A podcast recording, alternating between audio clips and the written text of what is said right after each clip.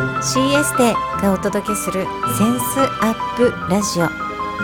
美しさはセンス磨きから。CS でがお届けするセンスアップラジオ。美しさはセンス磨きから。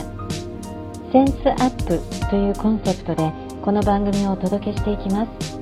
センスは3つの C キャッチチョイスチャレンジ。を磨いていくことで心の美しい美人を追求していく。センス磨きをしていくことで一人一人の可能性が最大限発揮されるというビジョンを持って各フィールドのプロをお招きしながら豊かなライフスタイルを送っていきたいというあなたと一緒にこの番組を作っていきたいと思っています。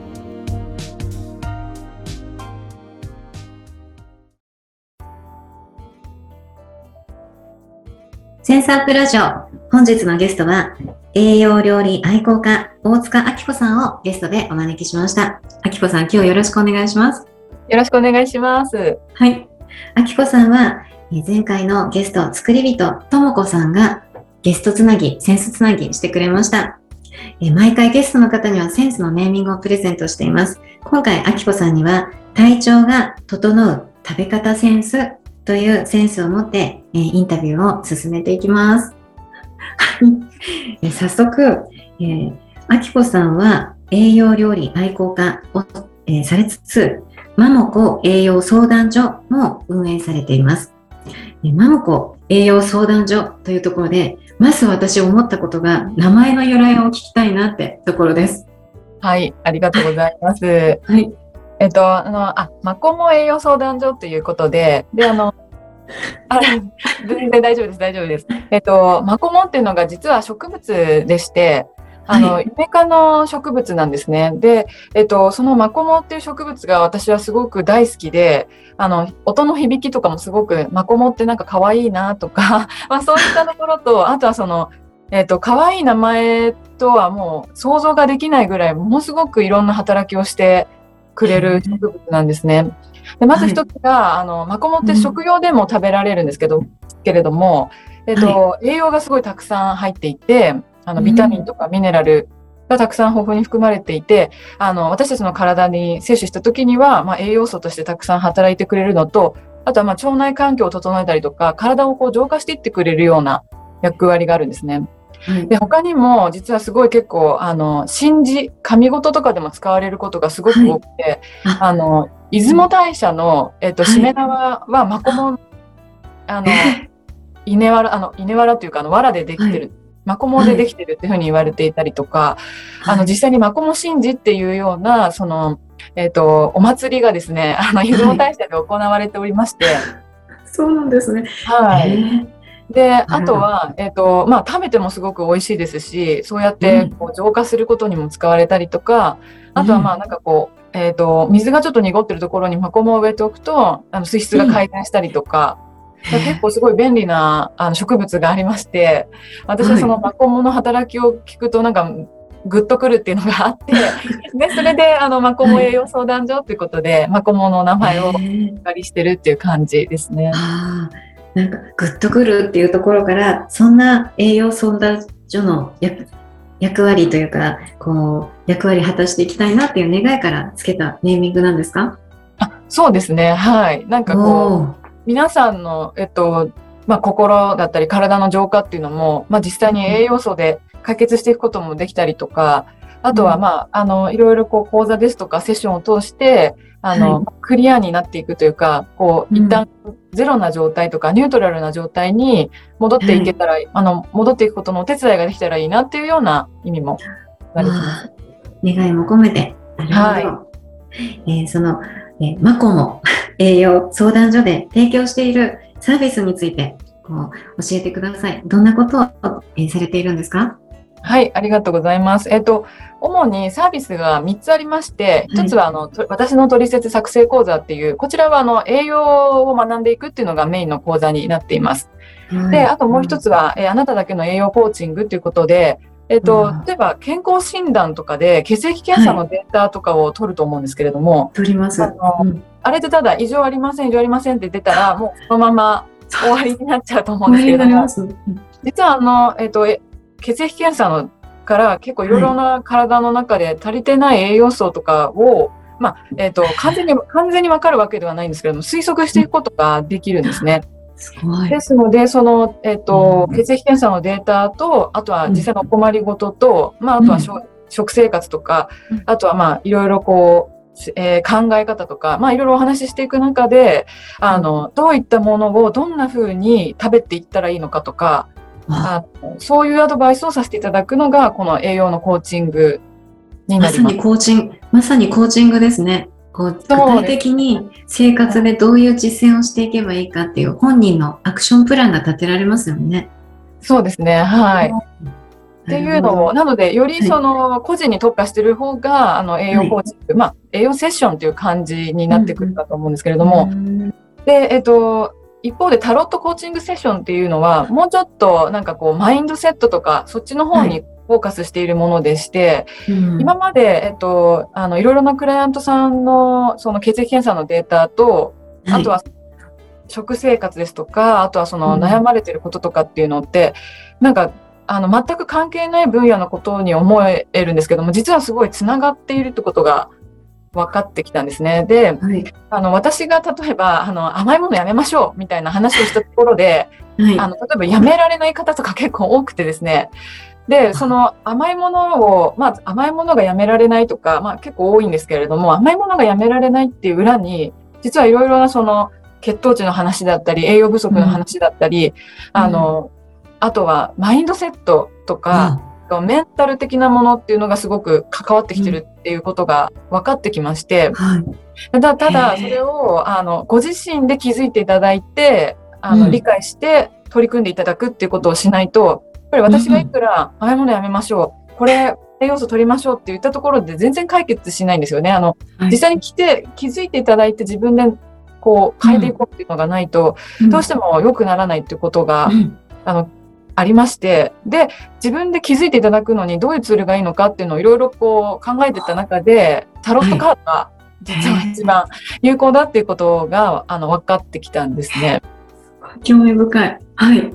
で、まあ、これはあの、シェアして大丈夫ですって言われてるクライアントさんからの、はい。まあ、エピソードなんですけれども、まあ、例えば、えっと、タロットカードって、まあ、そのうんカード自体に一つずつ意味はあるんですけれども、基本的に私はあまりそれは気にせずに、こう、出てきたカードを、あの、クライアントさんと一緒に見ながら、うん。あ、の、このカードから、あの、何が一番気になるかとか、なんかそのカードを一個ずつ、こう、絵のように見ながら、こう、二、うん。人で気がついたことをずっと話し合っていくみたいな感じなんですけれども、えっと、甘いものがずっとやめられなくて、あの、あと過食ですごい悩まれてるっていう方だったんですけれども、はい。あの、そのタロットカードに出てきた絵がですね、の中で、特に裸の女の人にすごい興味があるみたいな女性の方なんですけど、裸の女性しか目に入らないっていうふうにおっしゃっていて、で、うん裸の女性ってどういう意味があるのかっていうのをこう深掘りしていったら、うんあの、お母さんの、えっ、と、まあ、胸、おっぱいに、を想起すると。あの、これを見るとお母さんの胸を思い出すみたいな話になっていって、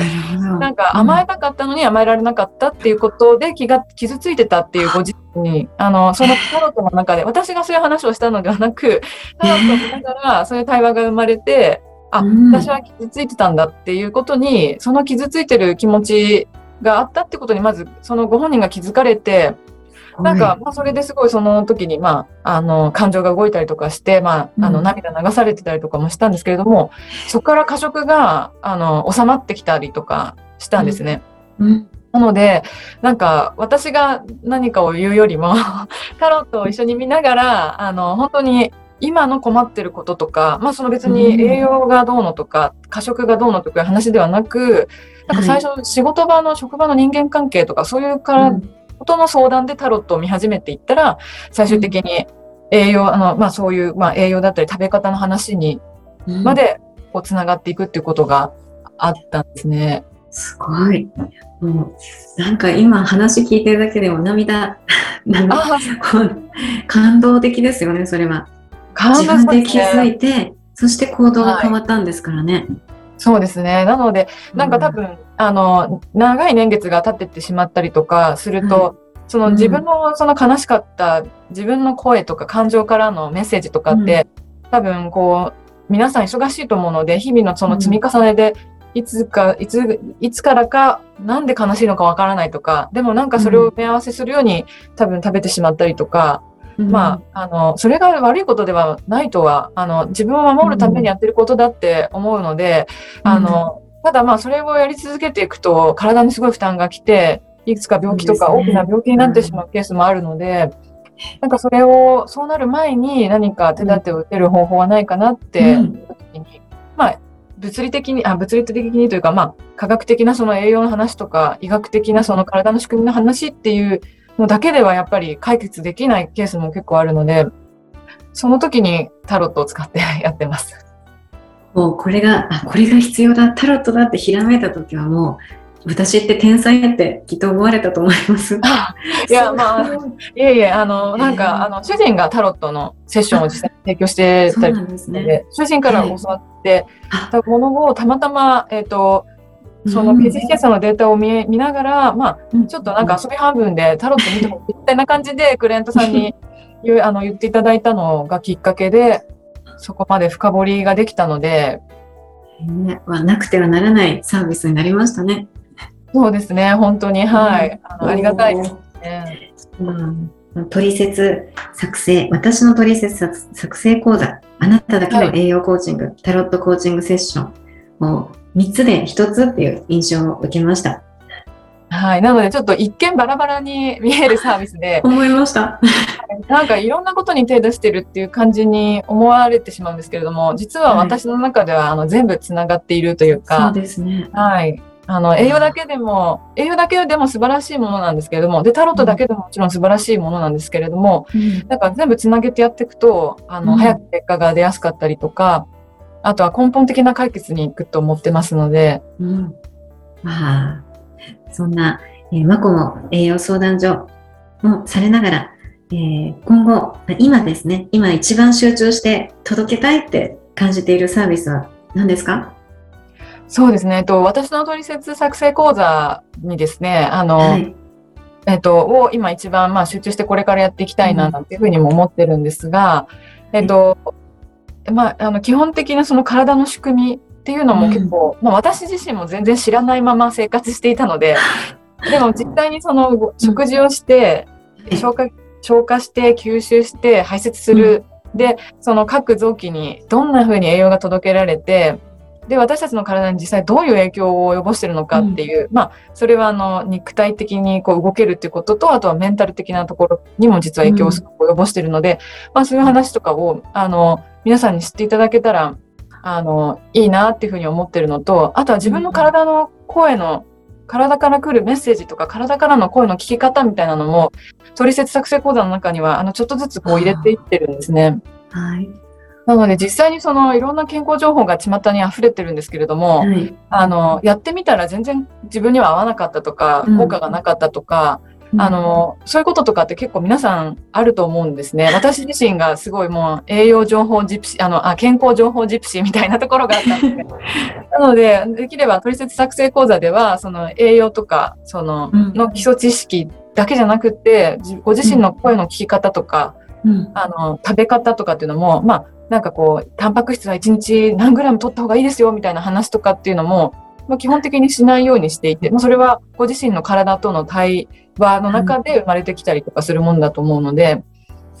あの、なるべくはそういう、こう、知識と、えー自分の体の声を聞くっていう、なんかこの本立てで私の取説作成講座は、はい、あ進んでるので、そうですね、それを届けたいなっていうのと、あとは今もう一個ちょっと、はい。外でみんなでご飯を食べるとか、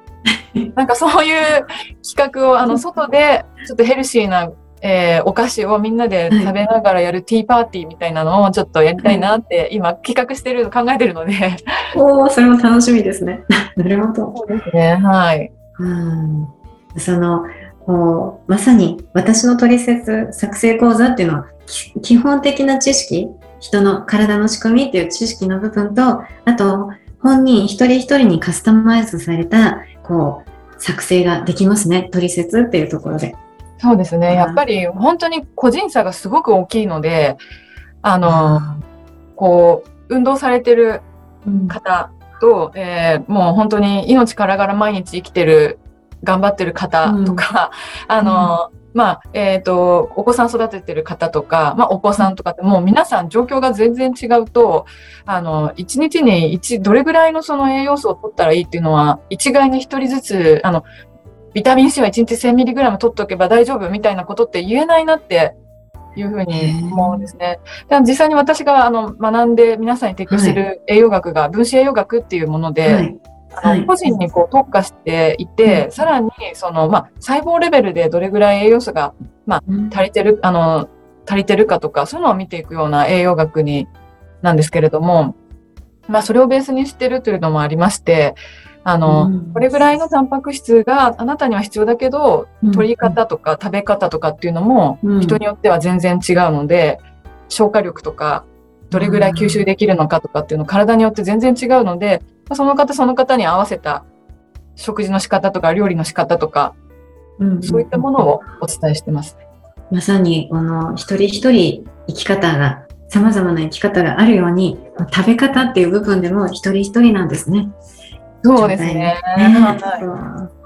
い、そんな、今回のセンス、あきこさんのね、センスのネーミングとしても、体調が整う食べ方センスとネーミングつけています。この体調が、はい、整う食べ方っていうことで、体調が整う食べ方って大事なことってどんなことなんですか？そうですね、えっと、3つあるかなと思ってですね、ちょっと3つ絞ってみたんですが、はいはい、えっと、まずすごいベタな話をするとですね、あの、本当に消化吸収能力ってものすごく大切なんですね。あの、消化し、えっと、食べ、食べ物を食べて、消化して、しっかり吸収して、しっかり排泄するっていうのがすごく重要で、はい、で、その中で消化吸収って、まあ、えっと、いろいろこう、まあ、口の中の段階、胃の中の段階、腸の中の段階っていろいろあるんですけれども、うん、まずはもう本当にとにかくよく噛むっていうことが、体調を整えていく、その食べ方の一番、一段階目だなっていうふうに考えてます。うんうんうん、何食べたらいいですかっていうのを聞かれるケースがすごく多いんですけれども、はい、あの、何を食べるにしても絶対によく噛むっていうのが、まず一つ目の、はい。あの、で、あとは食事を楽しむとかですね、いろいろあるんですけれども、まあ、とにかくよく噛んで、たあの楽しい食事の時間を過ごしていただく、リラックスして、はい、なんかこう、ながら作業をしながらとかではなく、本当にお食事を楽しみながら、なので好きな人とか、お友達とか、家族とか、まあ、リラックスできる人、方だ、方と一緒に、あの、ゆっくりお食事を楽しんでいただくっていうのが、よく噛んでお食事を楽しんでいただくっていうのが、食べ方にとってはすごく大切かなと思うんですが、で、次に、その、何をじゃあ今度食べたらいいかっていうのが結構個人差があるので、まあ一概に、こうなんか、あの、お肉とかお魚とかお米とかっていうのは言えないんですけれども、えっと、私自身が実践している、長年実践している食材の、自分に合った食材の選び方っていうのがありまして、で、それは、えっと、スーパーとかもどこでもいいんですけれども、なんか野菜を持った時に、その野菜を持って呼吸が深まるかどうかっていうのを見ていただくと、うん、あの、呼吸が深まった野菜は自分、今の自分にとって必要な野菜っていうのを、あの、思ってですね。で、まあ、最初結構難しいんですけれども、なんかこう、明らかに今、合わなさそうだな、みたいなものを持っていただいて、そうすると、あの、あ、なんか、ちょっと肺が広がるぐらいだなとか、なんか腹まで息が入らないなとかっていうのを 体感しながらですね、じゃあ次パプリカ持ってみようとか、次も人参持ってみようとかっていうのをやると、結構、あ、なんか腹まで呼吸が入ったなって思う野菜を取るようにして、野菜だったりお肉だったりを取るようにしてるんですね。はい。なんか体、そうするとまあそれが自然に体との対話になって、うん、あの、そうですね。はい、なんか例えば、タンパク質を取らなきゃいけないから、じゃあお、お肉を食べようとか、野菜を、うん、あの、お魚を食べようとかっていうのももちろん大切なんですけれども、うん、結構それって頭で考えてしまって、自分の体の声を無視するケースにもつながってきて、バランスを崩すのもあるので、まあなんか、あの、全部が全部じゃなくてもいいので、一品そういうなんか体の声を聞いて選んだ食材の、まあなんか、野菜料理とか肉料理とか、なんか、豆腐を使った料理とかっていうのを一個入れてあげるっていうのはすごく重要かなと、大切かなっていうふうに考えてます。スーパー行くのが楽しみになりますね。そうですね。しばらくあのスーパーで野菜を持って、なんか、がスーハースーハーしてる、ちょっと怪しさになっちゃうんですけど、でも、あの、キノコとかのコーナーとかで、あ、舞茸は今日すごい反応するけど、しめじはあんまりないなとか、あの、そういうのとかが、はい、あの、分かってくるんですね。まあね。3回ぐらい、えっと、呼吸すると、だんだん分かって、あの、判定しやすくなるというか、あの、明らかに体に入れちゃいけなさそうな、例えば洗剤とかを持ってみるとか、化学用洗剤、かもうすごいちょっと、体に悪そうな、はい、なんか物を持ってみて、どうかとかっていうのを、まあ見ながら、あ、こういう感じなんだ、これは選ばない方がいいのかなっていうのを、うん。まあちょっと最初は分からない間は試していかれるいかれるのがいいかなとは思うんですけれども、ぜひやってみます。はい、あの、これを、えっと、私は全然なんかこう、ある、あの、そういうふうな選び方をしていくのが、なんとなくいいなと思ってやっていたら、う ん前、あの、とある、えっと、あの、医師の先生とお話をしていたら、はい。まあ、扁桃体が反応して、その、扁桃体は、まあ、なんか、名医だというふうにおっしゃっていて、その先生が。はいあ。の、や、や山先生ってドクターなんですけれども、その先生が、扁桃体は、まあ、あの、皆さんの体一人一人のドクターで、その扁桃体が、あの、呼吸を、まあ、司ってるという言い方していいのかちょっとあれですけれども、まあ、扁桃体が判断するんだけれども、その扁桃体が判断する時のその、えー反応として呼吸が深くなるってことをおっしゃっていて、矢山先生もやっぱり野菜持ったりとか、あの、食べられないものでも、はいはい、持ってみて、自分の体が反応するかどうかっていうのを見、あの、呼吸が深くなるかどうかっていうのを見られるといいですよっていうことをお話しされてたので、もうネタが尽きないですね、あきこさん。すいません、そうなんです。あの、こういう感じで、はい、もういろいろ楽して、はい、そういうのが好きです。はい。それが二つ目ですね。体との対話をする。野菜を持ちながら、魚を持ちながら対話をするっていうことですね。はい、呼吸が深くなるかどうかで。呼吸が深くなる。はい。で、えっと、最後にもう一つ、えーうんなんかまあ調味料とかをですね、いいものに切り替えるとかっていうのはよくある話だとは思うんですけれども、はいその中でも私はもう一種類だけもう揃えれば、揃えればというか、一種類だけあればすごいいいなと思うのが塩なんですね。うんで、あの、ミネラルたっぷりの、あの、うんお塩をですね、自然海塩とかって呼ばれるようなものだったりとか、まあ、あの、岩塩とかでもいいんですけれども、ミネラルがいろいろ入ってるお塩っていうのを選んでいただいて、まあ、それを使いながら、あの、それをですね、お料理に使っていただいたりとか、はい。うんあの、していただくのが、ミネラル補給にもなって、うんはいい。いなというふうに考えてます。おー3点がですね、この体調が整う食べ方に大事なことは3点ありますと。はい。なんて断言、宣言、断定してくださって、1つ目がよく噛むこと。初級吸収、こう、吸収を高めるためによく噛むこと。2つ目が呼吸が深まる食べ物を取り入れる。そして、はいミネラル、いい塩を使っ取り入れて、まあ、ミネラル補給をするということなんですね。はい。うんあの、お塩だけで料理していくと、味覚もすごく鋭敏になってくるっていうふうに考えてるんですね。あの、うん野菜本来の甘みとか、あの、そういったものとかにもすごく敏感になってくるので、なんかあんまりお砂糖とかお醤油とかなんかいろいろ今調味料いろいろ出てますけど、あんまりそういうのに頼らなくても、塩一つさえあれば美味しくできるっていうのをこう、えー身につけていただくと、料理のバリエーションとかもどんどん広がっていくので、えー味付けはシンプルだけど、だからこそ料理の幅が広がる？はい、ね。そうなんです。最初はあの塩だけで味付けをしていくのに、まあこれは私の料理の師匠から、あの、最初もう料理が下手っぴでどうしようもなかった時にですね、あの、はい。とにかく今家にある調味料は一回置いといて、とにかく塩だけで、あの、全部味付けをして、あの、塩だけでお旨味を引き出すとか、塩だけで、あの、満足できるような味にするっていうのを、あの、やっていきなさいというふうにアドバイスいただいて、やっていった中で、あの、そこに今度、えーじゃあ今度はちょっと甘めになるようなみりんを入れてみようかとか、うん。あの、うん。いろんなものを入れすぎると分かんなくなっちゃうんですよね、結局味も。うんなので、最初にお塩だけで料理していくってことが、実はすごく料理を上達させるのにもすごくいいっていうのをですね、あの、はい、経験的にも、はい、経験上。なるほど。わあ、この、この本当に私たち人間でありながらも自分の体のことあまり知らないなっていうのを私はつくづく感じていて、まあその上で体の機能について知るっていうところで、まああきこさんは血液検査の見方についてこう指導されてますよね。アドバイス、はい。指導されていて、こう実際にこうどんな風に血液検査の結果っていうのを教えてもらって、どんな提案をされてるんですか？そうですね。えっと、まあ、はい。あの、血液検査があれば、血液検査のデータを一緒に見ながら、あの、あこの項目っていうのはこういう意味がはいあって、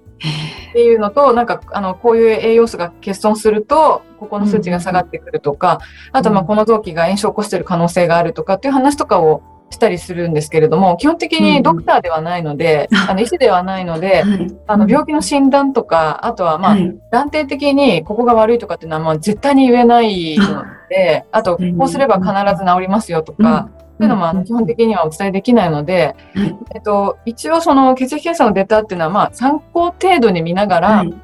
実際にその食事をした時に、うん。あの、どういう食事を取られてるのかとか、あとお困りのこととか、はい。あの生活習慣の中でのその、うまくいってない部分とかっていうのをいろいろお話を聞きながら、うんうん。じゃあ、えっと、こう、まずはこういうところを改善していきましょうとか、まあ、うん大概多いのはですね、元気じゃ、元気がない人に消化吸収、消化、消化不良がうまくいってる人って大体いないんですよね。なので、あの、元気、元気が、うもうなんか例えばうつ病で困ってるんだけど、うんあの、肉も魚も、もう米も全部元気に食べられますっていう方ってあんまりいなくて、いなさそうですね。いなさそうですよね。あの、食べられないとかって方とかも結構多かったりとかするので、でも食べられないっていうものをどうやったら食べやすくなるのかっていうのを一緒に考えていったりとか、そういう感じなんですね。はい。あとはその料理までできない方とかも元気がなさすぎて料理ができないっていう場合は、じゃあどこまでその、まあ、ヘトヘトな方ですよね。ヘトヘトな方に、どういうふうな、その、あの、どういうふうなレレベルの料理だったらできるのかっていうのを話していったりとか、なるほど。はい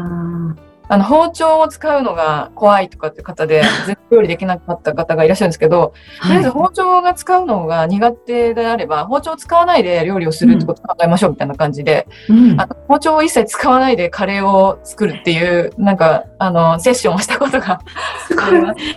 ああ、なるほど。本当に、はい。そのおお客さん、お客様がこうどういう体調状態で、で料理を作ることに対する意欲レベルっていうのも確認して、その上でこういうふうにやってみませんかっていう提案をされるっていうのが流れなんですね。そうですね。まあ、うん。その中では、あの、やっぱりこう、えっ、と、うんうん。まあ、一時的にちょっとサプリメント取り入れてみるといいかもしれないなとか、うんいうケースもあるので、あの、別にサプリメントとかは全然、あの、薬とかを否定してるわけではないので、はい。あの、病院で、えっと、まあ、先生から出されてるお薬とかがあったら、うん。まあ、あの、それに対して、まあ、飲んじゃダメだとか、そういうこと、ま、全くもう私はそういうこと言う資格が全くないので、そういう話とかは全然しないんですけれども、はい。あの、とにかく食事とか、その、メンタル面とか、うん、あとはまあその料理の作り、料理なんかなんかで私が解決できる方法っていうのをとにかくたくさんアイディアを出していくっていう感じですね。えーなるほど。うん。うん。体調、体調を整えるっていうところで、反対に体調が良くない状態、体調不良を改改善しくしていくために、こう、どのように、こう、取り組んでいくのか、はい。えーでしょうか？体調不良を改善していくのに取り組んでいくこと、なんかあの、はいまたちょっとさっきの話に戻っちゃうかもしれないんですけれども、はいうんやっぱり本当にどこまで行っても消化吸収だなっていうふうに思っていまして、あの、一番最初、えっ、と、まあ、その甘いものの食べ方とかいろいろあるんですけれども、やっぱり最初はよく消化吸収能力がどれぐらいあるかっていうのを整えてい、えっ、と、見ていって整えていくっていうのをうん。やっていってますね。結構、い胃の不調とか胃がもたれるとか、はい。あの、胃が痛くなるとか、まあお腹が痛くなるって結構出やすい症状、わかりやすい症状かなっていうふうに思いますので、あの、私自身もそうなんですけれども、えっと、私自身はなんか、まあ食べ過ぎたりとか、あとは、えっと、ちょっと良くない油、あの、うん、良くない油って言い方するとあれですけれども、あんまりいい油じゃないものを取った時に、結構てきめんに胃が痛くなったりとかあ、するんですね。すぐ反応するんですね。すぐ反応します。はい。なので、えっ、と、結構胃腸の調子見ていくっていうのが、あの、一う番ん。かなと。まあ、あと、うん食べた時にもう、うん、そうですね。まあ、えっと、体調不良を整えるですよね。あの、そうですね。そういう胃の、胃の調子とか、あと、えっ、と、下痢するか便秘になるかとか、はい。そういうところとかを見ていくケースが結構多いですね。なるほど。はい体、具体的に体が反応して、どう反応していくかっていうところを見ていくんですね。そうですね。特に胃うん胃腸が結構うんうんうんポイントになるかなっていうふうに考えてます。あはい。あの、なんか合わない環境とか、あと、うーんっていう違和感を持ったまま、そのまま放置しておくと、今度私は、あの、胃胃がすごい痛くな胃胃が、なんていうかな、違和感が出てきて、吐き気を催したりとかもするので、で、その時はもう全部日記に書いたりとか、あ、あと、えっ、と、主人と結構対話する時間とかを夜も、はい。設けてるんですけど、その時に、今日のこういうことが自分としては納得いかなかったとか、あと、うんまあでもその感情的にあまり話すってことはなくて、それに対してこういうのを、こういうことに対して自分は違和感を感じて、こういう環境だったら自分は良かったって思うみたいな、あ、私はそっちを求めてたんだみたいなことをこう気づいていくっていうことをしていくと、胃の痛みが取れたりとか、吐き気が収まったりするので、あの、自分の中で整理して、まあ自分の体の声を聞きながら自分で整理していくっていうのを、まあ、セルフケアにつながりますね、それは。そうですね。はい。すいません。ちょっとなんかあの、本来の質問とずれちゃ、ちゃったかもしれないですけど。まあ、すごいヒントになっていきます。あこんな、こう、栄養料理愛好家で、あきこさんにとって、こう、体調が、あ、すごいとどと整ってるなっていう時は、どんな力が溢れてきますか？そうですね。体調が整ってる時は、えっと、なんか朝起きた時からもうなんかこう、ネガティブじゃないというか、あの、なんか今日も命があって幸せだなとかってこう、まず思えたりするのと、あとはそうですね、えっと、まあ何もこう、よしやろうとか思わなくても自然とこうできてるっていうのが、あの、体調がいい時の特徴かなっていうふうに、体が整ってるなっていう時に感じますね。そこで、こう、私もあきこさんも女性っていうので、こう定期的な女性ならではのリズムもありますよね。そういう部分と、ね、28日っていう周期もあるし、そうすると、こう、やっぱり気持ちが落ち、こう気持ちが落ち込みやすい時期もあったりするんですけども、それと体調整っている状態と、どういうふうにあきこさんって見てるんですか？あ、伝わりますか？私が言いたいこと。えっと、あれですかね、その、もうはい。体調のその、はい。整え方みたいなところでよろしいですか？こう、なこう女性のバイブレーションっていうのがあって、で、はい。この周期だと気持ちが落ち込みやすいっていう時期、時期がもう決まっている。はいその中でも体調をどう整えていくかっていうのをどう取り組ま、取り組んでるのかなっていうのが聞きたかったです。えっと、そうですね、あの、い。まず、その、この時はもう体調が良くないっていうのが分かってるので、なんかその時期に関しては、まあ、いろんな意味で諦めてるというか、あの、無理しない、無理しない方が、やっぱり、体の声的に行くと、やっぱり無理しない方がいいんだなと。で、まあ、うんその時になんか、いや、でも、社会的に私はまあ仕事をしてて頑張んなきゃいけないから、もう体の声なんか無視して、もうガンガンは、ガンガン行くぞみたいな感じで行くと、その後大体しっぺ返しが来るんですね。なんか、そうですよね。はい。はい、なので、あの、本当に、えっと、まあ、今、まあ、かといって、じゃあ、例えば仕事を完全に休むとかっていうのはできないと思うので、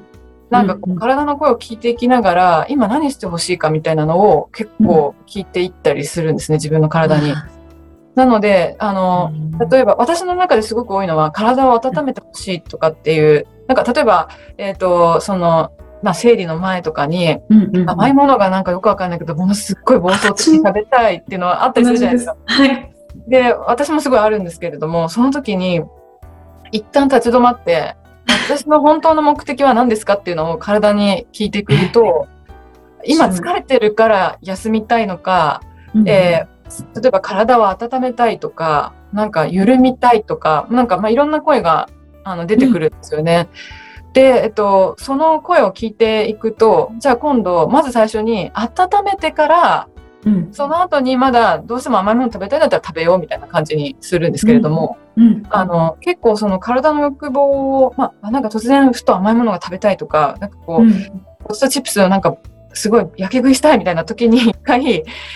な、何人が今こうしてるのかっていうのを一旦落ち着いて、あの、自分の体に本当の、本当にしたいことは何っていうのをうん本当にそういうことを教えてくださいっていうのを聞くと、あの、あ、今さ、体がすごい冷えてるんで、腰温めてくださいとか、なんか、そういうメッセージが、こう、うん読み取れるようになってくるんだと思うんですよね。その、体の、あのはい野菜の声聞いたりとか、野菜の、そうですをね。持って見ながら、こう、呼吸で、コミュニケーションを取ったりしていく中で。はい。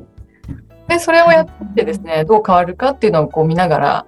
うんもしかしたらそうすると、あの、一袋食べたかったポットチップが半分で済むかもしれないので、それは体にもよそ良いですね。そうですね。それから本当はちゃんとしたご飯が食べたいのか、ん。あの、体を温めるっていうのも、外側からその北海道を張って温めたり、お風呂に入って温めたりするものなのか、それとも、あの、一方で汁物みたいなものを、あったかい汁物みたいなのを食べたいのかとか、結構すごい細かく聞いていくっていうのを知ってますね。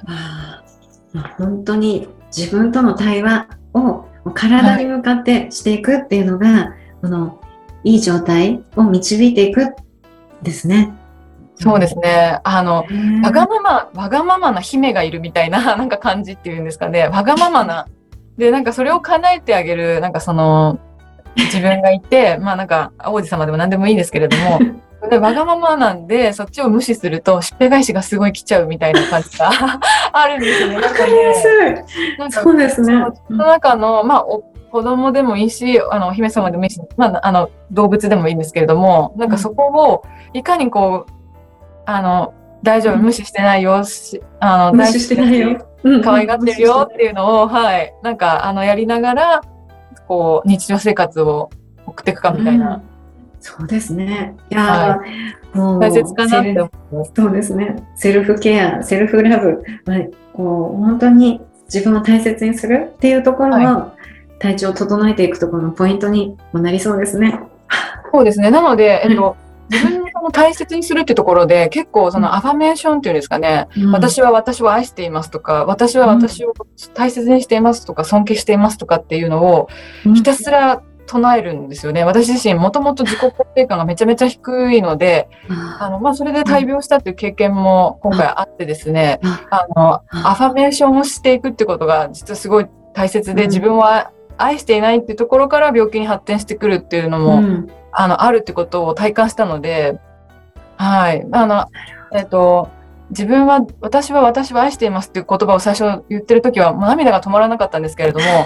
あの、それを100回、200回、300回、400回、ずっと繰り返して毎日やっていくと、はいなんか。本当に自分がいることが奇跡だなって思えるようになって、で、しかも、その、え自分以外の人、方がいいるってことも、存在してるっていうのもすごい奇跡だなって思えるようになるので、まあうんあの、健康なにもなりますし、その、なんか幸せにもなるしっていうので、まあ自分を愛するってことの一つ方法としてアファメーションとかもいいかなっていうふうにうん思ってですね。まあそういうのをコーチングセッションとかにも取り入れながら、はい。ああ、なるほど。栄養学かけるコーチング、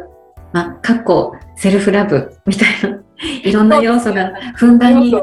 はい。含まれてますね。うん、あきこさんにいろいろ聞きたいこと、もう次々出てくる中で最後の質問をさせてください。えー今年、あきこさんが、あ、これ達成したいぞっていうことを教えてください。そうですね。えっと、私はですね、これ全然ちょっと関係ないことでも大丈夫ですか？大丈夫です触ることがいいんですか？いえいえ、これは大丈夫、ですか？はい、あきこさん個人のことで。はい、ありがとうございます。えっ、と、あの、実際私自身がいろいろ栄養学とかを勉強しながら、あの、日本中に本当に素晴らしいドクターとか、あの、歯科医師の先生方だったり、あとはまあ、あの、施術家の方とか、あの、いろんな方がいろんな方法で、まあ、あの、体を整えていくことをアドバイスしてくださっていて、私自身はぜ日本全国にいる先生たちを、まあ、訪問して治療を受けたりとか、実際にサービスを受けさせていただいて、っていうのをこうやってるんですね。うん。で、えっと、今年はですね、まあ、それと同時に、まあ、旅行しながら、そういう先生方に会いに行くっていうのと、あの、をやってるんですけれども、えっと、今年はですね、あの、どうしても、あの、行きたいところが、ちょっと関西にありまして、はい。えっと、まあ、あの、超能力とマジックを見せてくれる はい。ところがあるんですけど、はい。そこに、あの、まあ、えっ、と、とある先生を訪問してお会いしながら、そこのちょっと、あの、超能力の 見られるバーに行って、あの、前、またそこで、こう、なんか自分の中にある固定観念みたいなのを、あの、一回またぶち壊したいなっていうふうに 思ってるんですね。はい。なるほど。はい。長崎にもそういうちょっとアンデルセンっていう、あの、はい二次元パールアンデルセンっていう喫茶店があってですね、もう大好きで6回ぐらい行ってるところなんですけれども、はい。そこは本当に超能力とこうマジックの融合したものをマスターが見せてくださって、自分の中にあるその固定観念みたいなのを本当壊してくださるんですけれども、それの関西版が、あの、あるらしいですね。ははい。ちょっとそこに行ってですね、なんかそういう、あの、マインドを、自分のマインドをまた一回壊すみたいなことを、あマインドを壊すって言い方するとあんまり良くないですね。なんか自分の中にある固定観念とか、ーうん。あの、まあ、ここまでだろうな、みたいな、そういう、こう、限界値みたいなのをですね、うん。はい、壊せるきっかけにもなるかなと。まあ、とにかく体験してみたいなっていうのがあって、まあ、100分は一見にしかず。まあはい。もう6回以上、6回以上、7回目。そうですね。ね。行きたいなと思ってます。楽しみですね。アップデートされますね、あきこさん。はい。あの、精進したいと思ってます。この番組では、えー毎回ゲストの方がゲストをつなぐセンスつなぎをお願いしています。次のゲストつなぎお願いできますか？はい、OK です。センスアップ。最後に番組を聞いてくださっているリスナーさん、そしてあきこさんのクライアント様にメッセージを一言お願いします。はい、皆さん、あの、ここまで、えー聞いていただいてありがとうございます。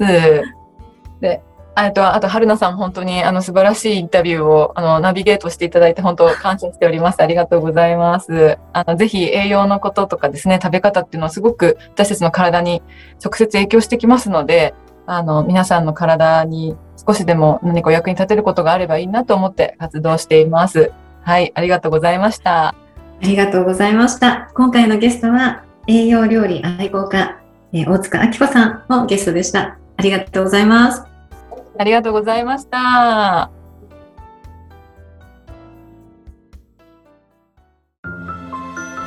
CS でがお届けするセンスアップラジオ